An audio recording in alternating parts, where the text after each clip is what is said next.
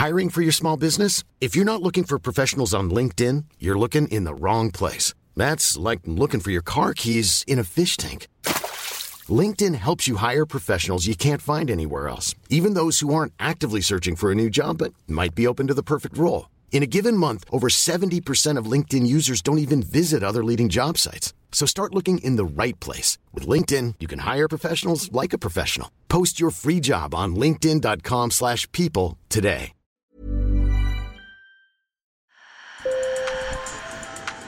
Bonjour. Hello. Hola. Marhaba bikoum. Sur le fil, Le podcast d'actu de l'AFP. des nouvelles choisies pour vous sur notre fil info. Aujourd'hui, sur le fil vous emmène en Irak, un pays encore fragile, quatre ans après avoir annoncé la fin du conflit qui l'opposait au groupe djihadiste État islamique et en pleine instabilité politique. Mais depuis quelques mois, les touristes commencent à s'aventurer timidement dans ce pays riche en antiquités. Sur le fil. Nous sommes à une centaine de kilomètres de Bagdad, la capitale irakienne, devant une porte majestueuse d'un bleu très vif, ornée de bas-reliefs d'animaux. Un groupe prend la pose devant un appareil photo. Hello Babylone, car cette porte est l'une des huit entrées de la capitale antique de Babylone, érigée par les Mésopotamiens il y a plus de 4000 ans. Au milieu des herbes folles et des ordures, ces touristes sont venus visiter le site archéologique classé au patrimoine mondial de l'UNESCO. Quand j'étais étudiante, mon professeur d'histoire de l'art nous parlait de l'Irak et de toute l'époque babylonienne de la Mésopotamie. J'étais vraiment fascinée. Et une vingtaine d'années plus tard, j'ai enfin trouvé le moyen de venir ici. Dès que les visas d'entrée ont été ouverts, j'ai décidé de venir. Ileana Ovale est américaine, elle vient de Californie. Elle a profité de la possibilité d'obtenir un visa en arrivant en Irak, un processus ouvert depuis un an seulement. En 2021, plus de 100 000 touristes sont allés en Irak en provenance de France, de Turquie, du Royaume-Uni, des États-Unis ou de la Norvège, contre 30 000 l'année d'avant selon les chiffres de l'autorité du tourisme. Et ce, malgré les mises en garde de plusieurs pays occidentaux, comme la France, qui déconseille toujours formellement de se rendre en Irak. Cette quinquagénaire californienne fait partie d'un groupe de 14 touristes qui voyagent avec une agence irakienne, Bill Weekend. L'entreprise accueille 30 à 40 touristes par mois depuis un an. Son fondateur, Ali Marzoumi, appelle son gouvernement à s'investir pour faciliter et organiser le tourisme en Irak.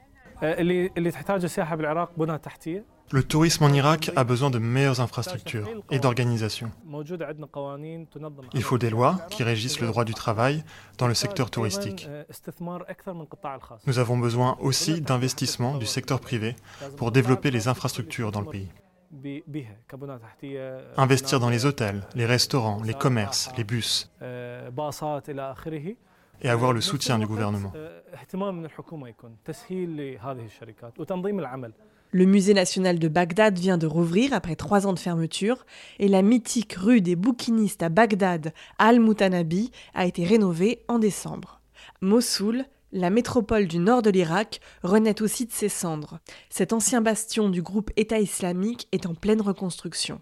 L'UNESCO a mobilisé 110 millions de dollars pour accompagner plusieurs chantiers de rénovation du patrimoine, financés par les Émirats arabes unis et l'Union européenne. Ces investissements et la visite du pape François en 2021, sous haute protection malgré tout, pourraient bien faire revenir les touristes. Et les blogueurs voyage l'ont bien senti.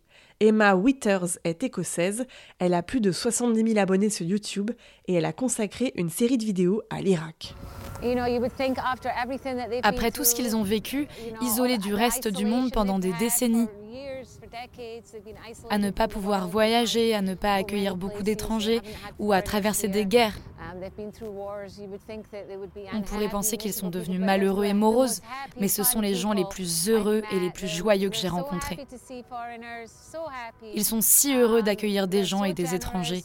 Ils sont si généreux qu'ils vous invitent chez eux et ils font tout pour vous aider. Ça fait chaud au cœur, vraiment. Un accueil chaleureux, malgré une inflation de plus en plus forte et un chômage endémique. À bientôt pour un prochain épisode.